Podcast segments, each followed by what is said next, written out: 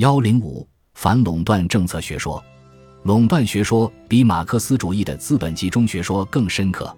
根据后一种学说，自由竞争是维系着以生产资料私有制为基础的社会生命力的血脉，因为垄断的稳步成长而遭到削弱。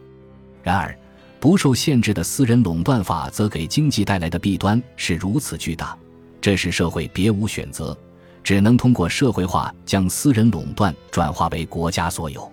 不论社会主义是多大的罪恶，它也不会比私人垄断更有害。如果证明了生产领域的不断扩大的垄断趋势无法阻挡，那么生产资料私有制就注定要灭亡了。显然，对这一学说需要进行深入的研究。首先，进化是否确实朝垄断控制的方向发展？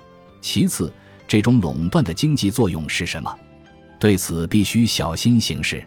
这种学说第一次得到阐述的时刻，一般而言不利于对这种问题的理论研究。对事物表象的情绪化判断，而不是对其本质的冷静查验，乃是当时的风尚。甚至在克拉克这样杰出的经济学家的观点中，也充满了常见的对托拉斯的仇恨。从德国社会化委员会一九一九年二月十五日的报告中，可以看到当代政治家的典型言论。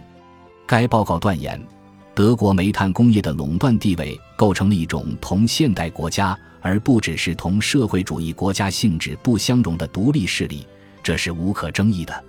根据该委员会的观点。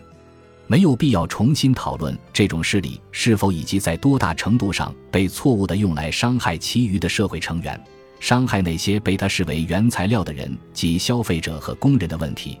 它的存在足以清楚地说明，必须彻底摧毁它。